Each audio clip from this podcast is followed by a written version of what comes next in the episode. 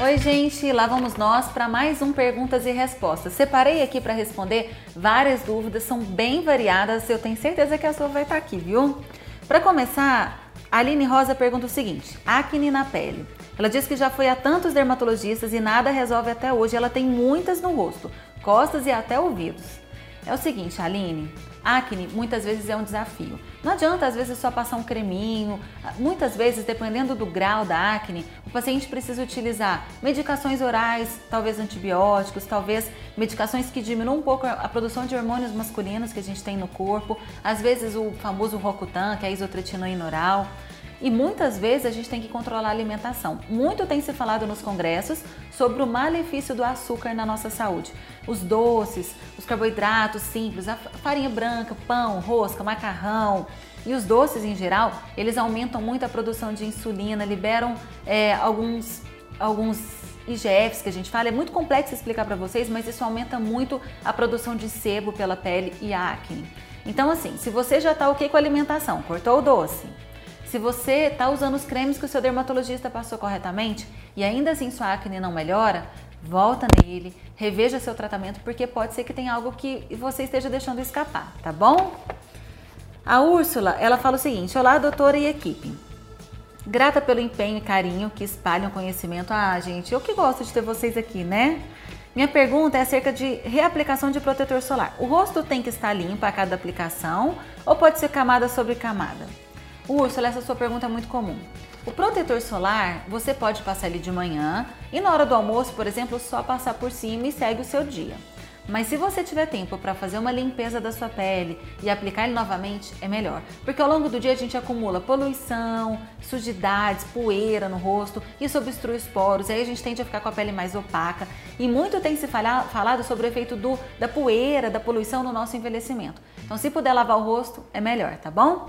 Bom, vamos lá. A Cristina Mateus. Ela quer saber o seguinte. Ela fala, doutora Cíntia, como sempre, tão prestativa. Obrigada, viu, gente? Ela quer que eu fale sobre olheiras arroxeadas. Tem cura ou só ameniza? Cristina, vamos conversar o seguinte. A vida é tão longa, não é? O que, que hoje nessa vida que você faz que o tratamento é definitivo? É difícil algo definitivo. Se você quer ter um dente branquinho e bonito, tem que escovar todo dia, tem que ir no dentista com frequência. Olheira é a mesma coisa. Se você quiser ter a olheira bem mais amenizada, você vai ter que usar cremes clareadores todos os dias, uma vez por ano ir no seu dermatologista, às vezes para fazer um preenchimento, às vezes um laserzinho. Lembrando que quando a olheira é funda, a gente vai ter que preencher com ácido hialurônico. Quando a olheira é roxa, escura, às vezes tem que tratar com laser. Mas são tratamentos que precisam ser repetidos, não necessariamente todo ano, mas é bom você ver de acordo com a sua necessidade, então tem que cuidar sempre, tá bom? A Mariana Barbosa quer saber sobre crescimento capilar. Como funciona? Gente, é o seguinte, para o cabelo crescer, primeiro tem que parar de cair.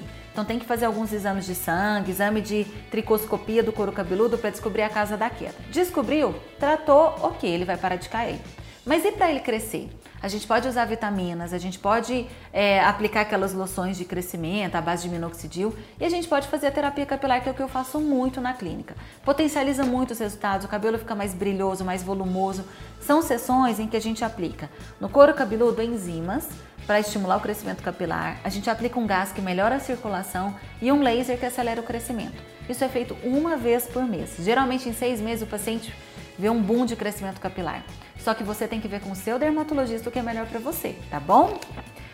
Bom, a Josiane, Macha, Josiane Marotio, acho que é isso. Ela quer saber o seguinte: comente os lançamentos como o Minnesol 60 Active Unify. É bom? Gente, eu mostrei recentemente num congresso para vocês que a Rock lançou um protetor solar que se chama Active Unify Fator 60 com cor. É um produto fluido, ele é bom, ele tem um toque mais seco, não é totalmente seco, mas é um toque agradável. Tem duas opções de cor, cor clara e cor média. Protege da luz visível, protege da radiação VA, UVB. Então é um produto bem completo, eu gosto, usei e aprovei. Quem tem pele extremamente oleosa vai preferir a versão Oil Control Fator 60. Só que essa versão Oil Control Fator 60, ela só tem uma opção de cor Color Adapt, tá? Agora, quem não tem pele tão oleosa vai gostar desse Minesol Active Unify Fator 60. Ele tem a versão na cor clara e na cor escura, tá bom? Bom, tem mais uma pergunta aqui, Daniele. Ela pergunta o seguinte: é aconselhável o uso de clareadores nas férias na praia ou melhor suspender? Depende. Você tem que ver com seu dermatologista o tipo de clareador que você está utilizando. Tem alguns que eu mantenho para os meus pacientes. Às vezes um ácido glicólico, uma vitamina C, né, um arbutin, um, um ácido cólico eu mantenho. Agora um ácido retinóico, uma hidroquinona ou qualquer ácido que esteja deixando a pele do meu paciente irritada e sensível, eu suspendo. E aí quando ele voltar das férias, ele volta a utilizar, tá bom? Pergunta aqui da Cida Tavares e da Regiane Gomes. Como posso continuar o tratamento de manchas no verão? É um desafio. Todo o tratamento que você faz o ano inteiro você precisa manter. Às vezes tem que acrescentar um protetor solar em cápsula oral. Inclusive, gente, tem um vídeo que eu fiz aqui só sobre melasma, que eu falo para, eu até começo o vídeo brincando assim, gente, vamos para a praia, o que que a gente vai usar? E aí eu coloco para vocês todos os itens que eu coloco na minha viagem para a praia. Vale a pena vocês darem uma olhada aqui, viu? O que olhar, o que usar no verão na praia no melasma, tá aqui. Imperdível. Bom, para terminar, a última pergunta, a Fátima Castro. Eu queria saber sobre criofrequência. Vale a pena mesmo fazer? Detona a gordura corporal? Fátima, existem vários procedimentos no mercado para reduzir gordura localizada. O que, que eu te diria? Primeiro, escolha uma clínica em que você confie. Por quê? Existem procedimentos que são bons, mas são com equipamentos mais inferiores, tem, equipa tem tratamentos com equipamentos melhores, o equipamento faz diferença. Esse equipamento tem diferença de preço, por isso que às vezes a gente vê aí no mercado clínicas de estética com tratamentos corporais baratinhos e outras mais, com valor um pouco maior. É porque o valor do equipamento varia e o resultado também vai variar. Então escolha uma clínica em que você confie, de preferência que tenha um dermatologista responsável.